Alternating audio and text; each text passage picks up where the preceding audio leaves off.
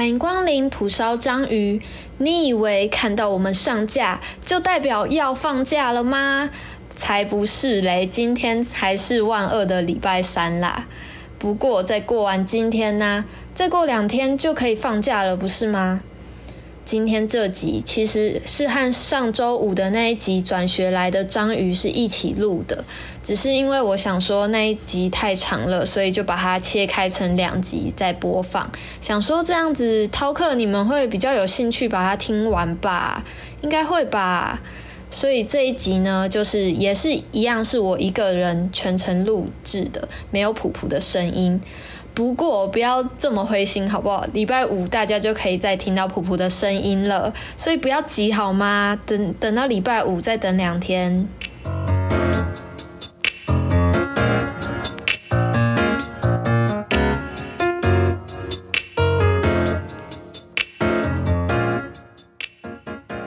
上一集说完这些转学生的心路历程呢，我们来聊聊关于异乡游子的血和泪好了。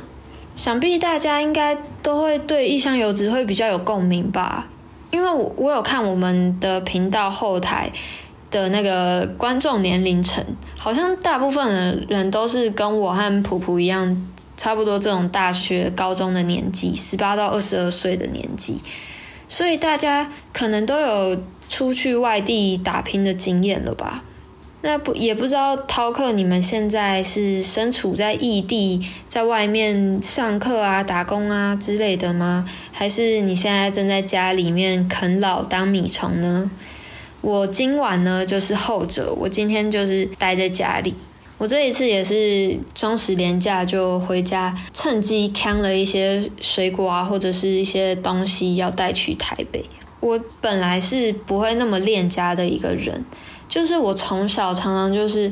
只要放暑假，几乎都是在外面跟朋友玩。我应该在前几集有说过，我是一个会把朋友摆在家人之前的人，就是我会觉得，因为出外靠朋友，然后你大部分的时间都是在外面打拼或者上课啊什么的，就是我知道朋友非常重要，所以我以前就是会把朋友摆在第一顺位，就是一直到上了大学之后，我大学前两年是到金门去读书。然后我我记得我一开始呢，到了金门，刚遇到我那些室友们，我就是也是很热情啊，就想说，那么今今后我们就是一家人了这种感觉。我甚至会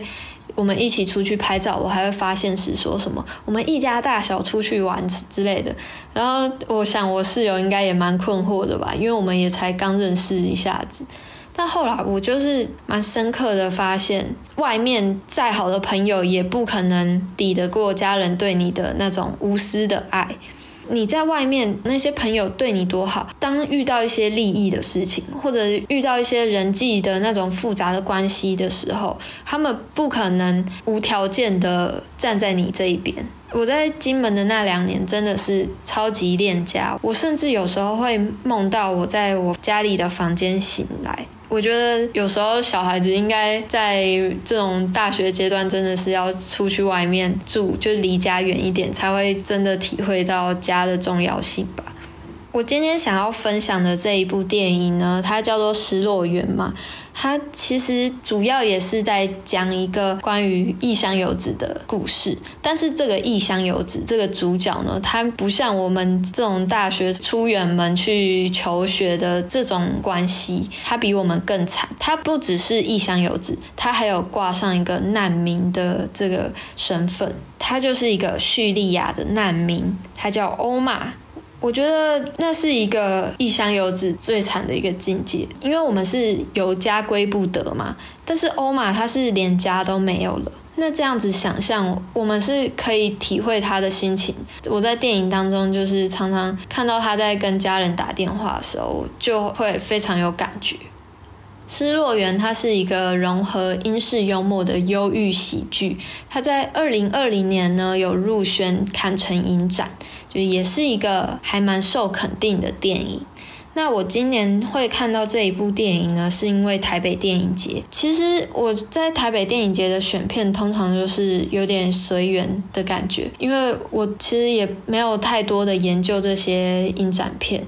当然，我是有今年有去看那个选片指南，但是我就是随着自己觉得想要看的一个题材，我就买下票了，然后邀朋友去看。我这一部片其实老实说，我看了两遍，因为第一遍呢，我去的时候不太熟悉那个台北的路嘛，然后我那一次去看电影就是骑机车从文山区骑到信义区，到了信义维修就是威风南山那附近，超难停车的，我就绕来绕去，然后花。花了非常多时间，最后就是晚了十四分钟才进场看电影。进场之后看了有一些剧情，我就发现哇，我真的超爱这一部片的风格。我就决定等我出了戏院，我一定要再买一张票。这是我第一次在台北电影节同一部片看了两次。我第一次看的时候是有哭的，但是第二次就是因为知道剧情了嘛，当然还是很享受它的那些视觉还有音效啊。然后看了也是很爽，但是没有像第一次那样子掉泪了。这一部片呢，主要是在一个强风吹拂的苏格兰偏远的离岛上，主角是叙利亚的音乐家欧玛，他和一群来自各地的难民在那里等待着难民证发下来，他们被迫参加当地的文化意识课，接受一番莫名其妙的思想教育。欧玛他有随身携带一个祖传的乌德琴，但是当他一出现在这部电影的时候，我们就可以很明显看到他的手上包着一个粉红色的石石膏，就是他手是骨折了，所以他没办法弹琴。岛上呢有一个唯一的电话亭，那个电话亭就是欧玛唯一能够和远方的家人联系的一个管道。欧玛他想要自己在英国安定之后，就是希望能够把家人通通接来，然后他们可以重新在这里找到新的生活。但是欧玛的哥哥呢，就是跟欧玛可能的想法比较不一样，他在叙利亚为国家继续打仗。我们在欧玛和他妈妈的电话当中，就感觉得出来，欧玛和他哥哥其实是有争执的，他们的想法不太一样。欧玛可能比较觉得，我们不需要把自己的生命花在我们的国家上，我们的生命还有更多的意义可以发挥。但是他的哥哥就觉得，不行，我们一定要守住我们的家乡，我们的这个根。然后我觉得很印象深刻的是，在电话中，欧玛的妈妈她有说：“我虽然不能阻止我们国家的战争，但是我不能让我们家庭起内讧。”这一句话让我觉得蛮印象深刻的，因为他们家其实感觉出来是一个蛮团结、有爱的一个家，但是在遇到这个困难的时候，他们兄弟之间的理想还有想法是很不同的。后来再加上他爸爸在电话中透露说，他其实是希望欧玛也回去打仗的。本来他爸爸没有这个要求，但是因为战事好像有比较有希望了，所以他爸爸甚至自己也想要参加这个战争。然后欧玛就觉得很生气呀，他觉得他为为什么我们要浪费生命？我们何必当这个烈士呢？我们何必把生命花在？帮助国家复苏上，而且他爸爸也有提到说，欧玛竟然到了苏格兰那个偏远的离岛，他没有再弹琴了，因为他手受伤了。但是其实后来欧玛他的石膏拆掉之后，他还是没有选择弹琴，他就是一直有点不敢去碰那个琴。他可能也觉得他以前弹琴的时候，那那些旋律啊，那些记忆都是家乡的记忆，但是他现在。就是一直在沉浸在一个很担心家人，然后很难过、很悲伤的情绪，根本弹不出琴了。但是他爸爸在电话中就会说：“你这个乐手不弹琴，就等于你是死了。”这些话都让欧玛觉得还蛮生气、还蛮愤怒的。其实看到这里，也会在思考说：要要是换作是我们台湾发生战争，不知道我会不会选择留下来抗战，还是？赶快逃跑，去别的国家找新的出路。不知道饕客，你们觉得呢？你们会怎么选择呢？当这样子仔细去思考的时候，我发现一个蛮重要的问题，就是文化的保存。我们保留了我们的性命，到了别的国家的时候，但是你的身份定位到底是谁呢？你就被贴上了一个难民的标签。如果你说把自己的国家就是巩固好的话，那么你就是一个名正言顺的那个国家的人。欧玛他一直抱着祖传的乌德情。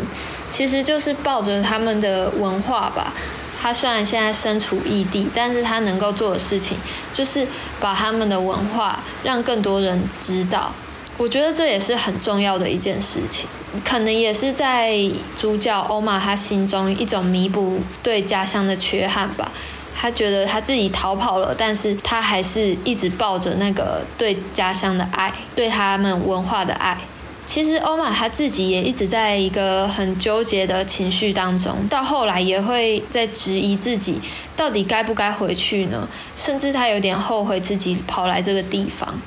我其实蛮喜欢这一部电影的一个重大的原因，就是因为这一部电影它的音效做得非常好。刚才有介绍到，它的地理环境是在一个强风吹拂的苏格兰偏远离岛上。这一部片的很多音效都做得比较大声，比较明显，就是也是因为主角他是一个音乐家吧，他的耳朵对这种声音的敏感度是比较强的。那一方面，我觉得声音其实是。可以隔绝外界的。当这个岛上这个风非常大、非常大的时候，有时候我们会很明显的感觉出主角他是一个很沉浸在自己的小世界，他一直处于一个封闭的状态。他在家乡表演的时候，他的哥哥拿着手机帮他录，对他说：“欧玛加油，欧玛我爱你。”这样子，然后又录到他旁边的爸爸妈妈这些跟家人之间互动的影片。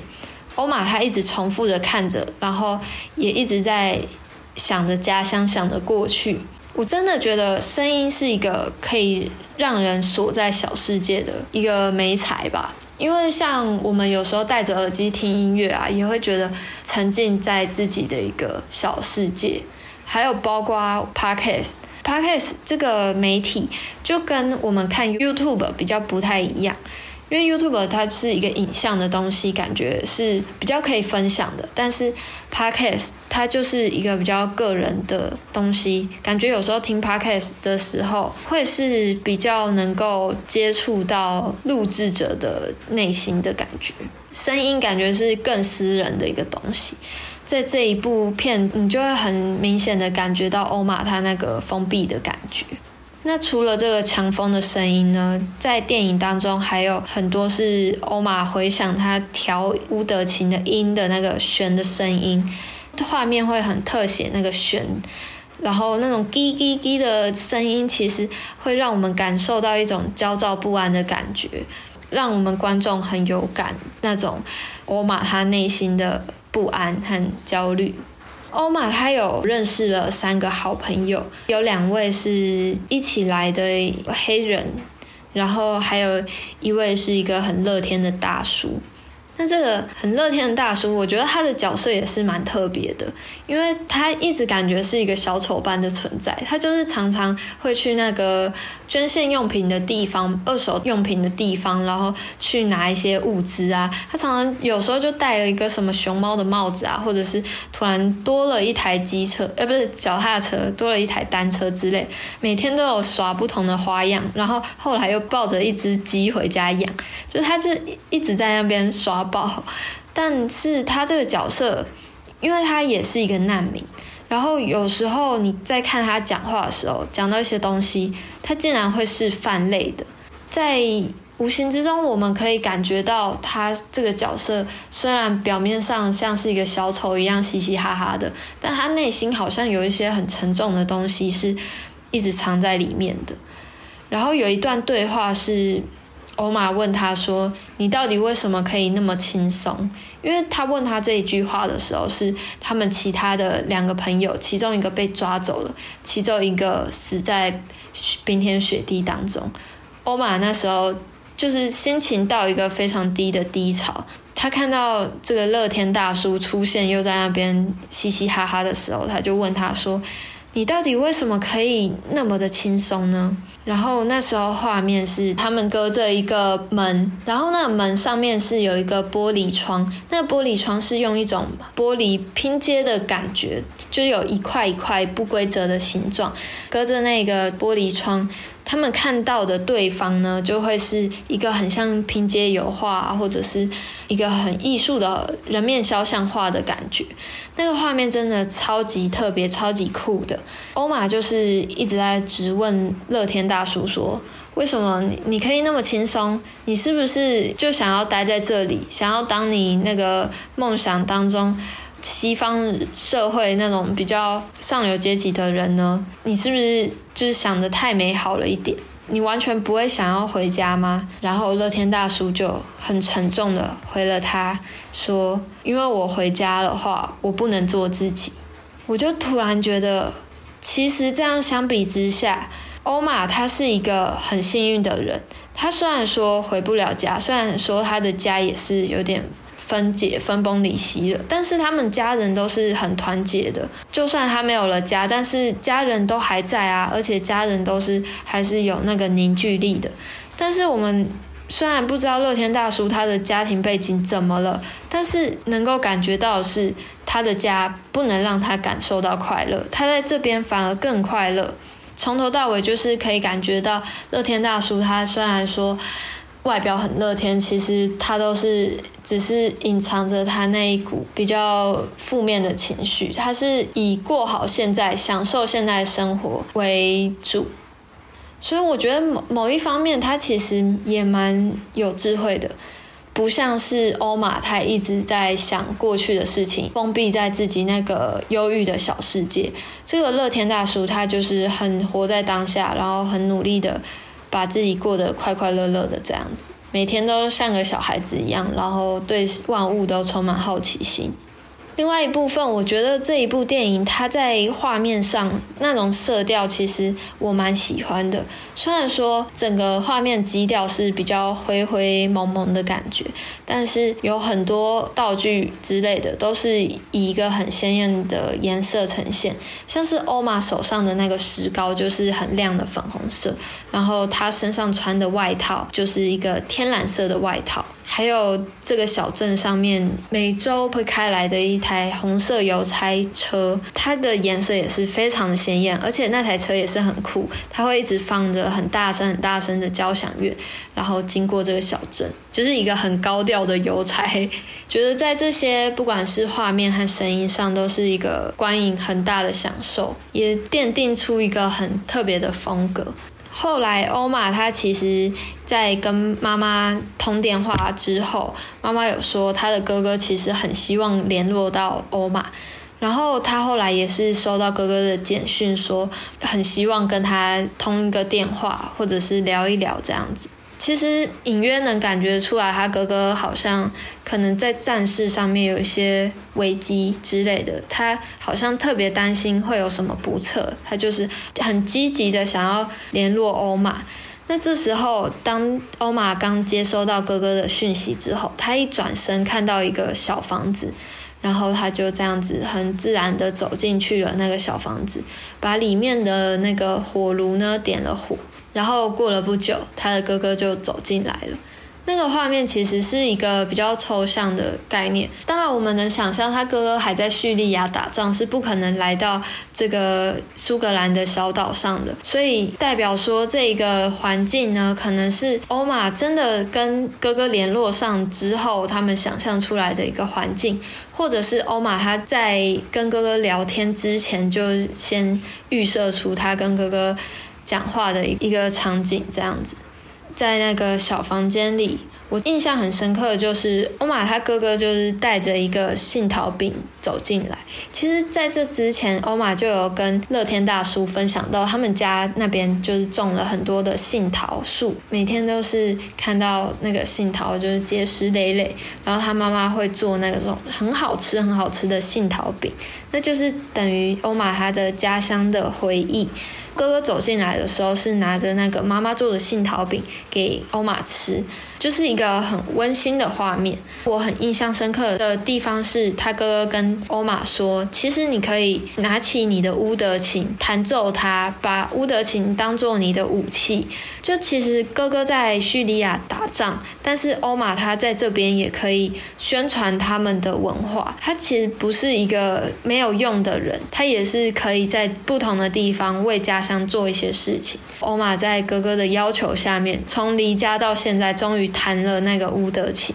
当他弹完之后，一抬头发现哥哥不见了。他在跟哥哥这个在意识上面的见面之后呢，他就是终于变得比较敞开心胸，然后也比较开始认真对待周遭的人了。他也发现周遭的人其实没有那么的讨厌，有些人其实还蛮可爱的。像是他们有一个超商的老板，就是在之前呢，听欧玛说想要买一个就只有他家乡有，但是这个苏格兰小岛上没有的一个香料，因为欧玛想要做出妈妈以前做给他吃的料理，然后必须要有那个香料。那这个超商老老板就记下来了，然后就是进了那个香料的货摆在架子上。然后当欧玛看到的时候，深深的闻了一下那个香料的香味，就很享受这样。然后结果收银台那边就传来那个店员广播的声音说：“你要这样子闻的话，就把它买下来。”他故意用一种很很凶、很傲娇的方式这样子呛，但其实他做了一件很温暖的事情，就是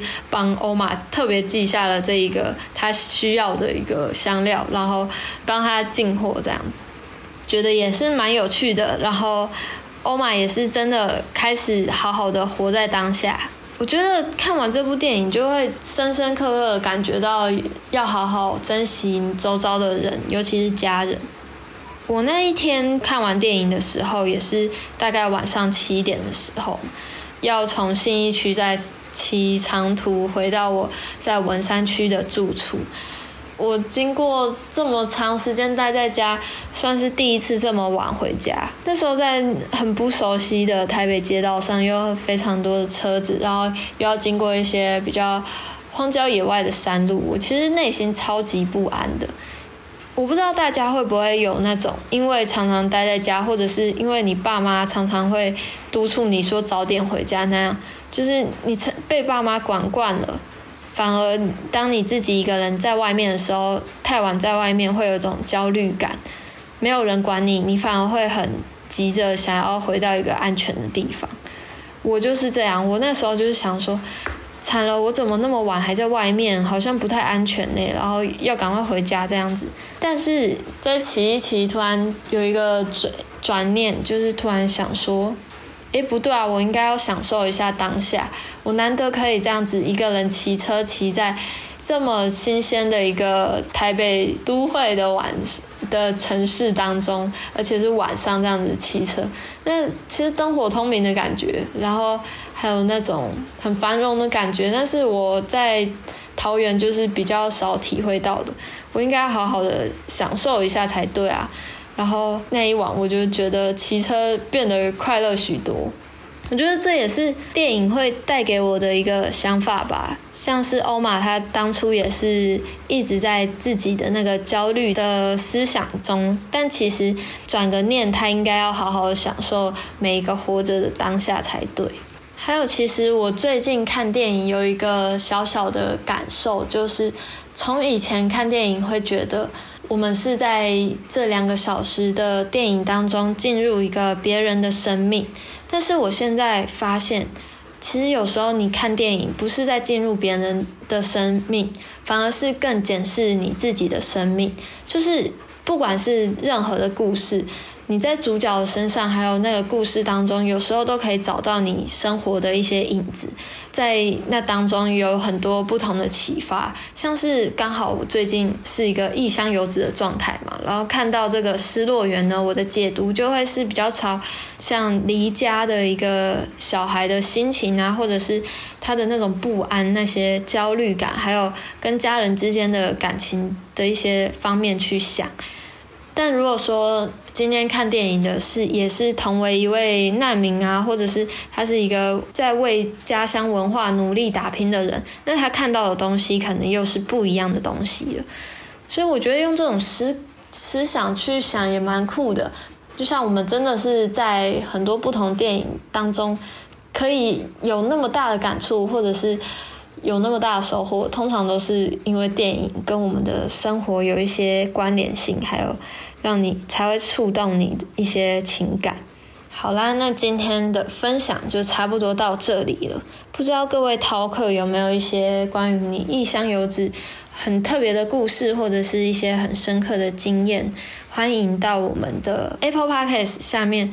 留言，然后拜托拜托帮我们按五颗星的评价。我要在这边呼吁一下，因为我相信很多饕客应该大多都是认识我和普普的人吧。